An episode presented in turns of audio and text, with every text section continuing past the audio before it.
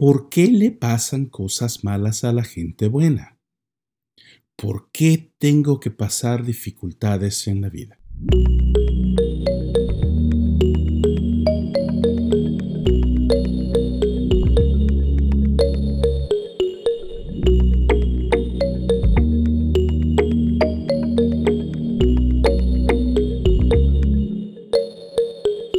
Sean todos bienvenidos.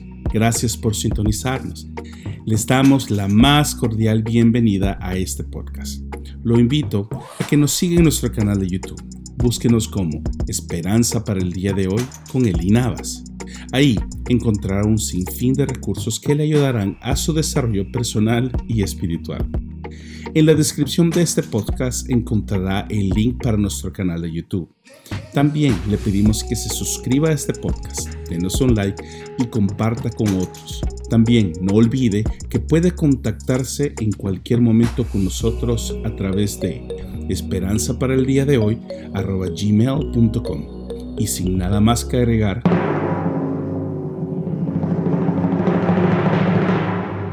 comencemos.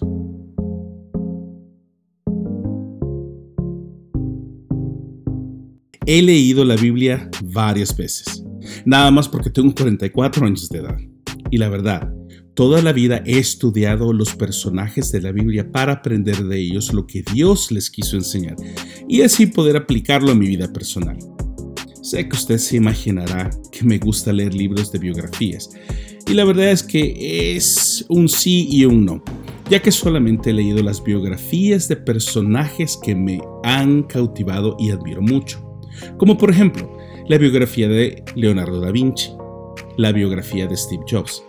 Ambas biografías fueron escritas por Walter Isaacson, que creo que de ahí me inspiré para escribir y abrir mi podcast. El personaje que vamos a estudiar en esta ocasión es uno de los personajes que recuerdo que desde muy temprana edad comencé a oír de él y me sentí muy identificado también, ya que he visto ciertas similitudes tanto en su vida como en la mía que me cautivaron y creo que por eso siempre me ha fascinado su historia. Este personaje se llama José y su historia está en el libro de Génesis 37. José, conocido como el patriarca José, fue hijo de Jacob y de Raquel su madre. José fue el preferido de su padre como lo demuestra el relato bíblico. El nombre de José curiosamente viene del hebreo Yosef, que significa crecer. Todos estamos en proceso de crecimiento de una u otra forma, en más de una o en algunas áreas de nuestra vida, ya que en la vida todos tenemos sueños, metas y anhelos que a estas alturas probablemente se han visto truncados por la pandemia del COVID-19. Dentro de mí surge la interrogante en medio de lo que creo que se ha prolongado por demasiado tiempo en el mundo entero. ¿Habrá algo que Dios quiere enseñarme en medio de esta pandemia? ¿Está Dios queriendo que vea más allá de la carencia y las dificultades a mi alrededor? ¿Será este el momento para que finalmente yo pueda levantarme en medio de todo lo que ocurre mundialmente con una idea revolucionaria o un nuevo proyecto? Si usted se identifica con alguna de estas preguntas, lo invito a que caminemos juntos en medio de una pandemia de oportunidades. Las dificultades se presentan gratuitamente. José, como usted ya lo sabe, fue el hijo menor de Jacob, al igual que yo. Y por el relato de la Biblia podemos ver que era un niño consentido y sobre todo sobreprotegido, al igual que usted. Posiblemente, pero sí como yo.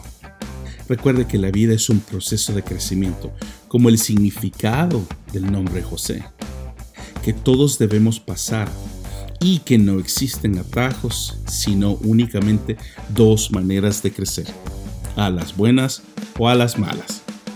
Dios ya había planeado usar a José de una manera muy especial y por lo mismo le dio la capacidad de escucharlo a él e interpretar sueños. A muy temprana edad, Dios le dio sabiduría y entendimiento como lo demuestra el relato bíblico del Génesis. La Biblia no habla acerca de la predestinación, ya que estaría en conflicto directo con el libre albedrío que Dios mismo nos dio. Pero sí la Biblia nos muestra que Dios habla y nos guía por el camino más directo para poder alcanzar nuestro potencial máximo. Pero sobre todo, nuestro propósito esencial en la vida dentro de su plan perfecto para este mundo. Por esta razón, José se metió en un sinfín de problemas con su padre, hermanos, y más adelante veremos que hasta en el ámbito, entre comillas, profesional, por el simple hecho de no estar listo para enfrentar la vida con las herramientas correctas, por lo cual Dios mismo llevó a José, entre comillas, a el proceso natural de la vida, para que fuera formado y así pudiera realmente hallar su potencial, pero sobre todo que pudiera ayudar a su familia que cumpliera la promesa de Dios para el mundo entero. Como nota, las dificultades nos ayudan a crecer y eso no lo podemos evitar. Pasar por las pruebas y dificultades para que formen en nosotros carácter y sobre todo madurez, confianza y dependencia de Dios es el propósito primordial de las dificultades.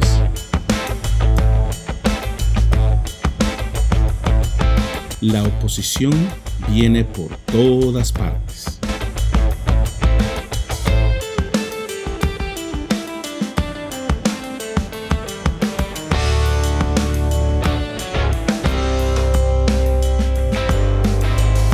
Los hermanos de José lo terminaron odiando tanto que fingieron su muerte para así poder finalmente tener la atención de Jacob su padre y poder quitarse de encima el fastidio de un niño mimado, bocón y presumido. Lo metieron en un pozo y luego lo vendieron como esclavo a una caravana de madianitas que pasaba cerca. Ellos lo llevaron hasta Egipto para ser vendido como esclavo, y fue así que terminó en la casa de Potifar, quien en su tiempo era el jefe de la guardia del palacio del faraón en Egipto. Humillado, quebrado, dolido, pero sobre todo esclavizado, José recibió su primer ascenso laboral, de esclavo a mayordomo ya que sus padres lo habían formado con modales y una educación formidable, lo que lo llevó a tener múltiples satisfacciones en, llamémoslo entre comillas, su vida profesional, hasta ese punto. Y una de ellas fue estar a cargo de toda la casa de Potifar. Las cosas no salieron tan bien después de un tiempo para José, ya que la esposa del funcionario trató de seducirlo, a lo cual José se negó rotundamente por lo cual ella lo acusó de violador y así terminó en la cárcel. Fue ahí en ese lugar incierto, en donde no podía controlar nada y que literalmente fue privado de todo derecho y libertad que Dios lo formó y sobre todo le permitió conocer a las personas que Dios usaría para su siguiente ascenso profesional. Déjeme preguntarle a usted, ¿Cómo podría José haber llegado a conocer a tan altos funcionarios si no a través de las dificultades? Óigame, nadie se cruza en la calle con el vicepresidente de una compañía multinacional y le ayuda en un asunto muy personal y gana su confianza de inmediato. No es sino en la condición más difícil de la vida, en la cárcel, que Dios nos habla sin distracciones, ya que no hay piso inferior después de tocar el fondo. Y es ahí en donde Dios utiliza la dificultad para que José conozca a aquellos que debe ayudar y especialmente le ayudarán a él en el plan de Dios para su vida. Ahí fue en donde irónicamente todo cambió para José. En medio de la dificultad, Dios le recuerda que está con él ya que conoció al copero y al panadero del faraón, que ambos tuvieron ciertos sueños y José se los interpretó a cada uno por el favor y la gracia de Dios sobre su vida. Como nota, recuerde que Dios quiere que crezcamos y la única manera que podemos crecer es a través de las dificultades. A manera de sugerencia, no le pida a Dios paciencia, ya que la paciencia se desarrolla en medio de... así es, las dificultades.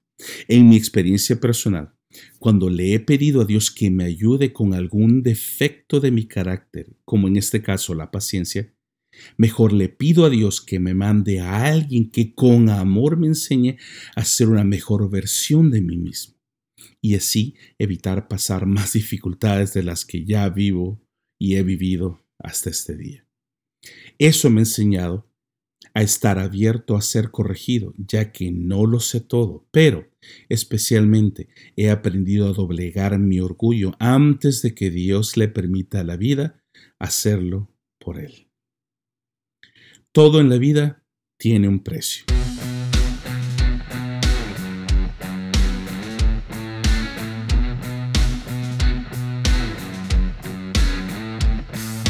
Cuando José fue vendido a la caravana de los madianitas y hasta que llegó a la casa del faraón, llegó a los 30 años de edad según el relato de Génesis 41-46.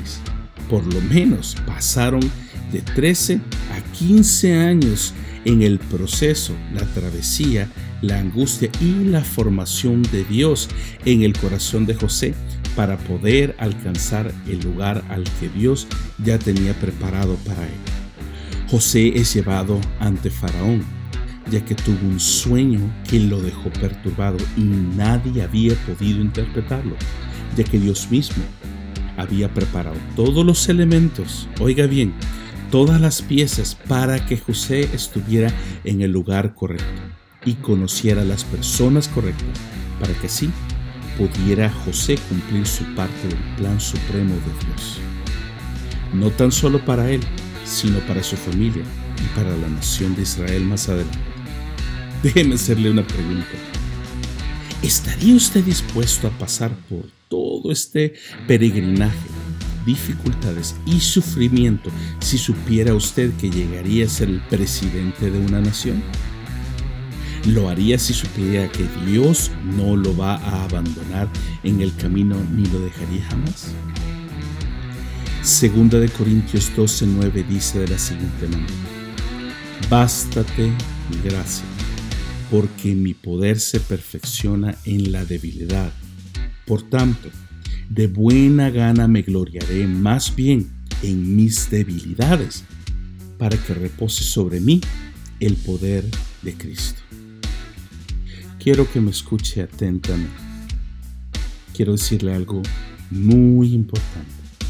Y si recuerda algo de mí y de este podcast, quiero que sea lo siguiente.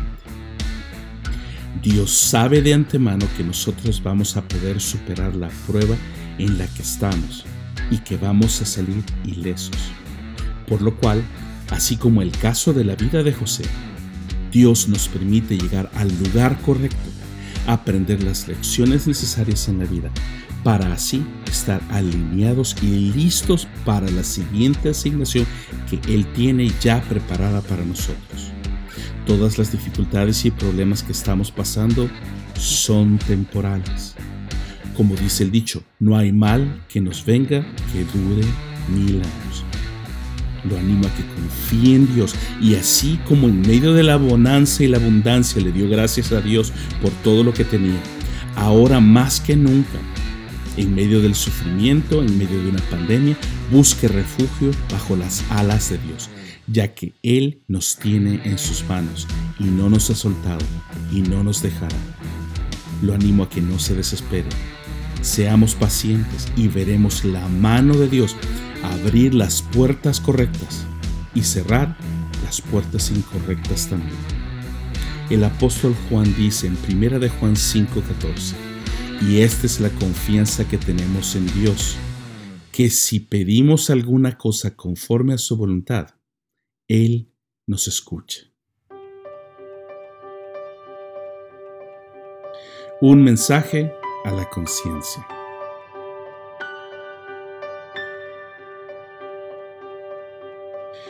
Tuve el privilegio de escuchar en persona al famoso evangelista Pablo Finkenbinder, mejor conocido como el hermano Pablo, fundador del programa Un mensaje a la conciencia. En esta ocasión, él reveló unos datos muy curiosos acerca de él mismo. Primeramente, dijo que era un piloto aviador, lo cual personalmente me impresionó muchísimo. Y en segundo lugar, que él también era daltónico. Es decir, tenía una alteración de origen genético que afectaba su capacidad de distinguir los colores en sus ojos. El hermano Pablo no podía ver el color verde. Él lo dijo. No sé si le cae el 20 como a mí no me cayó en el momento, pero ¿cómo alguien puede ser piloto de aviones sin tener el conocimiento básico de colores? Déjeme ponérselo en perspectiva. Cuando el semáforo de la pista se ponía en verde para que saliera y supiera que la pista estaba lista para él, él nunca lo vio. A lo que dijo algo que he aplicado en mi vida en cuanto a mi comunicación personal con Dios, pero especialmente en la toma de decisiones. El hermano Pablo dijo de la siguiente manera, no sé qué es el color verde, pero mientras no viera el color rojo, yo sabía que todo estaba bien y que la pista estaba lista para mí. Déjeme leer nuevamente 1 de Juan 5:14, que dice así, y esta es la confianza que tenemos en Dios, que si pedimos alguna cosa conforme a su voluntad, Él nos escucha. Esta es la verdad que quiero extraer necesitamos confiar en Dios en medio de las dificultades y necesitamos pedirle a Dios que nos guíe y nos guarde, pero especialmente que nos muestre su voluntad. Aprendamos a decirle a Dios lo siguiente, Señor, guíame en mi caminar diario. Sé tú mi luz y mi camino. Yo confío en ti. No me detendré en medio de las dificultades que se presenten delante de mí, ya que mientras no vea la luz roja, sé que tú estás hablándome y me estás guiando por el camino correcto. Sé que inmediatamente yo vea la luz roja en mi camino, tú me estás diciendo que estoy tomando la dirección incorrecta. Déjeme concluir con tres cosas. Número uno, todos necesitamos crecer así como el patriarca José. Todos sabemos que el crecimiento duele. Así que busquemos que este proceso en el que estamos envueltos sea productivo y que las lecciones que debemos aprender puedan encontrar un recipiente en el cual puedan hallar un hogar. Nada más le cuento que si no pasamos un proceso en la vida, la misma vida nos hará repetirlo una y otra vez y otra vez hasta que la hayamos entendido y apliquemos sus verdades permanentemente en nuestras vidas. Número 2. Nadie está excepto a enfrentar oposición. Posiblemente usted perdió su trabajo al igual que muchos de nosotros en esta pandemia justo en el momento más productivo de nuestras carreras, solo para darnos cuenta que en poco tiempo habríamos de estar llorando en casa porque alguien o algo se nos opuso. No se dé lujo de sentirse fracasado. No se dé lujo de sentirse fracasado solamente porque la vida quiere darle un ascenso y llevarlo a un mejor lugar. Disfrute la vuelta que está dando. Baje la ventana del carro y relájese, que el que va manejando por ese camino no es usted, sino que Dios ha tomado el control para ayudarnos a salir pronto de estas dificultades. Número 3. Si Dios es mi guía, solo pídale a Dios que le muestre por dónde ir y que su voluntad sea establecida en su vida y en su familia.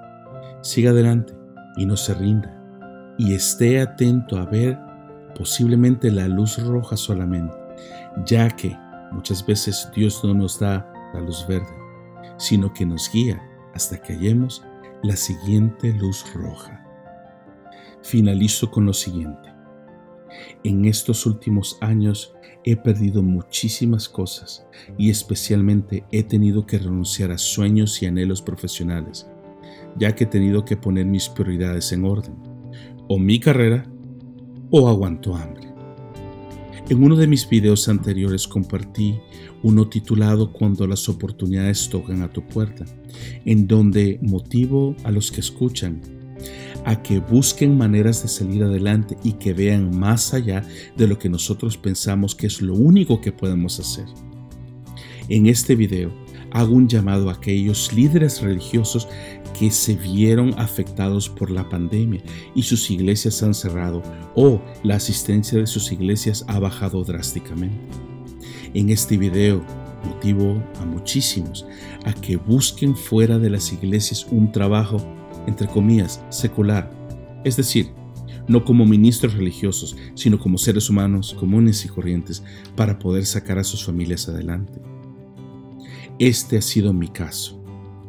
He tenido que renunciar al ministerio para poder traer alimento a mi casa. Y en medio de esta transición he aprendido muchísimo, pero especialmente he aprendido que Nadie enciende una lámpara para mantenerla debajo de un cajón. Todo lo contrario, la pone en un lugar alto para que alumbre a todos los que están en la casa. Podemos ser luz porque Cristo es la luz del mundo y Él habita en nosotros. Y queramos admitirlo o no, por lo menos en mi vida, he visto que dentro de las paredes de nuestras iglesias lo que menos hay es cristianos de primera generación, es decir, nuevos convertidos. ¿Por qué? Bueno, porque no somos del mundo. Por esa razón lo animo a que se tome de la mano de Dios y así como en el libro de los Hechos de los Apóstoles, mientras fueron llenos del Espíritu Santo dentro de las cuatro paredes del aposento alto, Dios permitió la dificultad y la persecución para que los cristianos se dispersaran por todo el mundo conocido y así pudieron alcanzar a las naciones y aquellos que nunca habrían escuchado el mensaje de salvación por medio de Cristo Jesús. Quiero ser enfático. La pandemia no es un problema. La pandemia es una oportunidad de rediseñarse. Las personas que están conectadas con el Creador encontrarán de la misma manera maneras creativas de salir adelante y encontrar un camino distinto para poder alcanzar el plan de Dios para sus vidas. Y esto se llama el propósito de Dios. No se rinda. No se preocupe, porque Dios nos protege, pero Dios especialmente quiere que veamos lo que ha puesto frente a nosotros como oportunidades y especialmente enfrente a nosotros una pandemia de oportunidades. Mi nombre es Eli Navas y esto fue Esperanza para el día de hoy. Nos vemos hasta la próxima.